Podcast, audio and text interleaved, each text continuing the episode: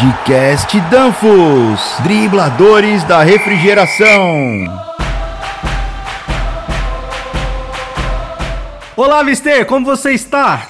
Estou muito bem, Davigol, obrigado. Olha só, já estamos no quinto episódio do podcast Dribladores da Refrigeração, oferecido pela Danfos Brasil.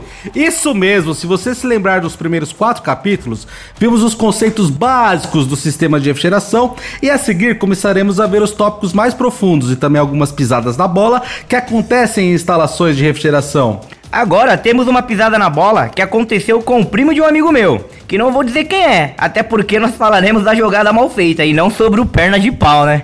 Seu primo tem razão? Vamos ver. Me conte mais sobre essa canelada. Bem, repare que o primo de um amigo, que aqui nós vamos chamar de Augustinho, tá bom?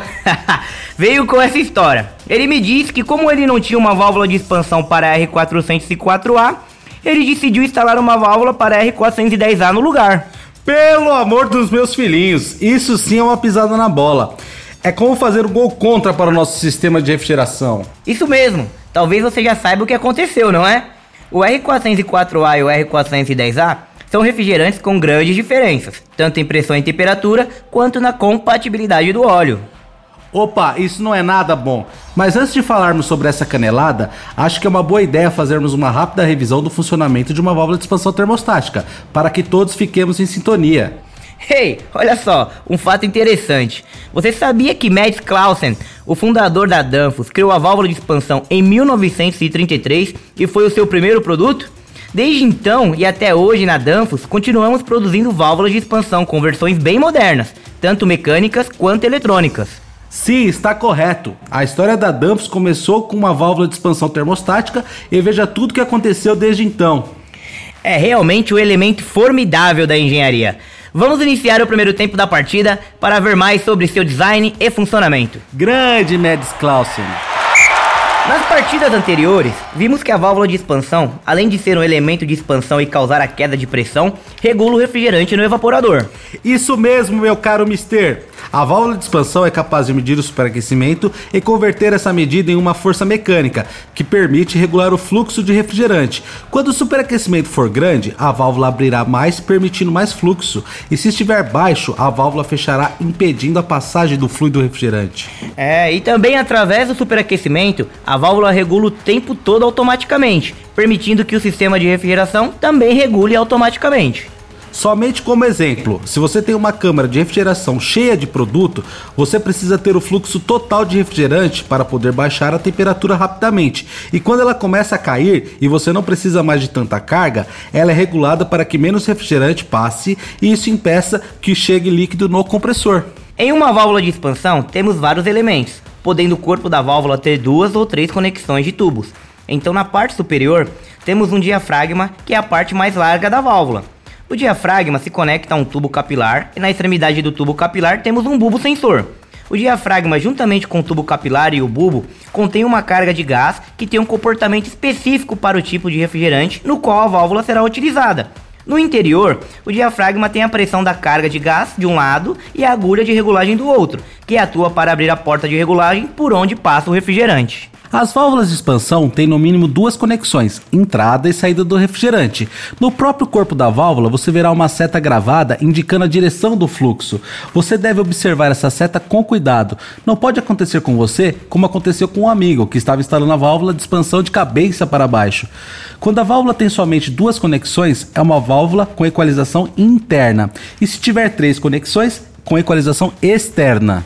As válvulas com equalização interna são utilizadas em sistemas pequenos e naqueles que não possuem distribuidor, pois considera-se que a pressão na saída do evaporador é muito semelhante ou quase igual à pressão na saída da válvula. Existem evaporadores que possuem um distribuidor de refrigerante. Este é o elemento que, como o próprio nome diz, é responsável por distribuir de forma homogênea o refrigerante por todo o evaporador, aquele armador de responsa. Em qualquer evaporador com distribuidor, ou evaporadores de grande porte com maior queda de pressão, sempre devem ser utilizadas válvulas com equalizador externo. Vamos para o segundo tempo para vermos mais dados sobre essa válvula de expansão. Comece o segundo tempo. A válvula de expansão sempre vai na entrada do evaporador. No tubo de entrada da válvula, vamos conectar o tubo de líquido. Este tubo geralmente vem da válvula solenoide.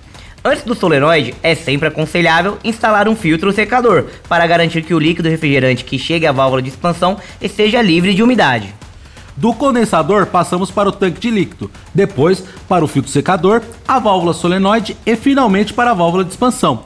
Nas próximas partidas discutiremos filtros e válvulas solenoides com mais detalhes. Isso aí. E uma vez montada a válvula, deve se conectar ao equalizador externo, se for o caso, e montar o bulbo sensor. O tubo capilar deve ser manuseado com cuidado para não dobrá-lo. O bulbo sensor é montado de forma que entre em contato com a superfície do tubo na saída do evaporador e antes da entrada do equalizador externo. Recomenda-se também que o bulbo seja instalado sempre na horizontal, utilizando a braçadeira fornecida com a válvula.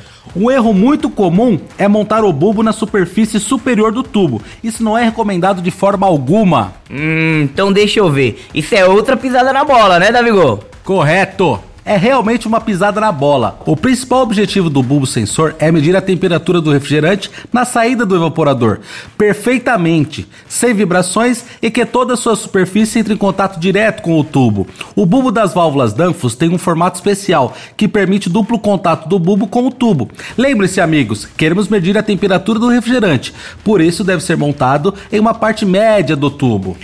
Isso aí, meus amigos. Você pode revisar as instruções que acompanham as válvulas Danfoss para ver mais recomendações sobre como montar. Algo formidável sobre o projeto da válvula é que ela usa as pressões e forças do próprio sistema de refrigeração para operar, medindo o superaquecimento e regulando a abertura e o fechamento da válvula. Lembremos que o superaquecimento é a temperatura adicional que o refrigerante possui acima da temperatura que corresponde à pressão em que se encontra.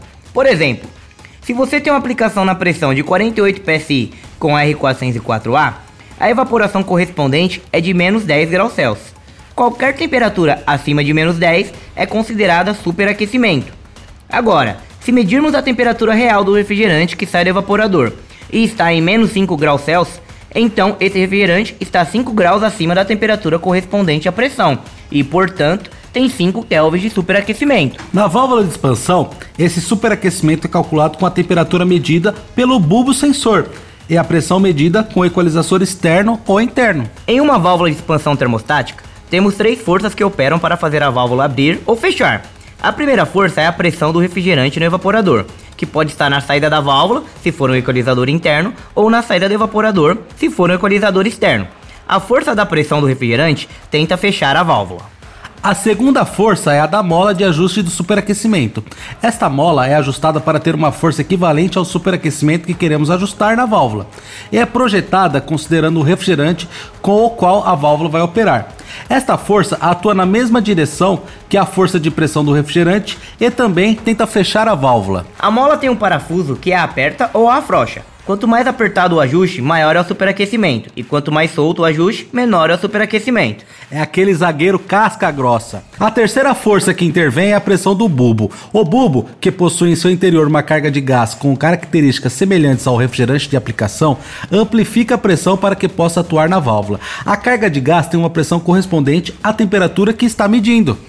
A pressão e o volume dentro do bulbo aumentarão à medida que a temperatura aumentar. Este aumento de pressão e volume atua no diafragma da válvula e na agulha de regulagem. A agulha de regulagem atua diretamente no orifício de abertura da válvula. O resultado da interação de forças fará com que a agulha se mova para abrir ou fechar a porta da válvula. Quando a pressão do bulbo for maior que a soma da pressão do refrigerante e da força da mola, a válvula abrirá, permitindo a passagem de mais refrigerante. E quando for menor, a válvula fechará, permitindo a passagem de menos refrigerante. Ei, então, como uma válvula é projetada para um refrigerante específico, é um grande erro usar uma válvula de expansão R410A para uma aplicação com R404A. Isso mesmo, Davigol, é uma grande pisada na bola. A carga do refrigerante que o bulbo possui, a mola de superaquecimento e, em geral, toda a válvula é projetada para um refrigerante específico. O R410A é um refrigerante que possui pressões operacionais mais alta que o R404A. Ter uma válvula para a R410A implica que a válvula funcione como se tivesse uma temperatura de evaporação muito mais baixa e, portanto, um superaquecimento muito alto. Isso faz com que a válvula abra muito, o que certamente causará um retorno de líquido no compressor. Mas isso não é tudo. Em certas situações pode acontecer o contrário, e a válvula faz com que tenhamos uma pressão muito alta no compressor. Eita, isso é um grande problema. Um retorno de líquido pode danificar o compressor, quebrando os pistões ou as bobinas do mesmo, claro, dependendo do tipo de compressor. E uma alta temperatura pode superaquecer o óleo e danificá-lo. É, o Augustinho não deveria ter feito isso, porque ele me disse que o compressor realmente estava danificado.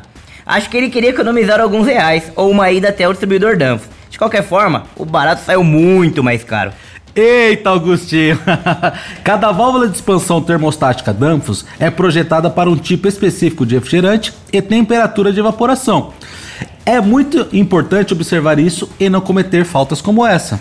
Recomendamos que você consulte seu distribuidor Danfoss para ajudar na seleção da válvula de expansão correta para a sua aplicação, ou entre em contato conosco através do nosso saque técnico para qualquer suporte. Chamado também de Selesac. Bem, acho que terminamos por hoje. O tema e as fofocas foram muito interessantes e aprendemos muitas coisas novas. Selesac foi muito boa. Lembre-se, amigos, que esta série de podcasts é trazida pela Danfoss Brasil. Escreva para nós através de nossas redes sociais ou através do e-mail saque.brasil@danfoss.com. Estamos muito interessados em sua opinião, então não deixe de nos enviar seus comentários, por gentileza. Nos despedimos e esperamos vocês na próxima partida. Até logo! Tchau, obrigado!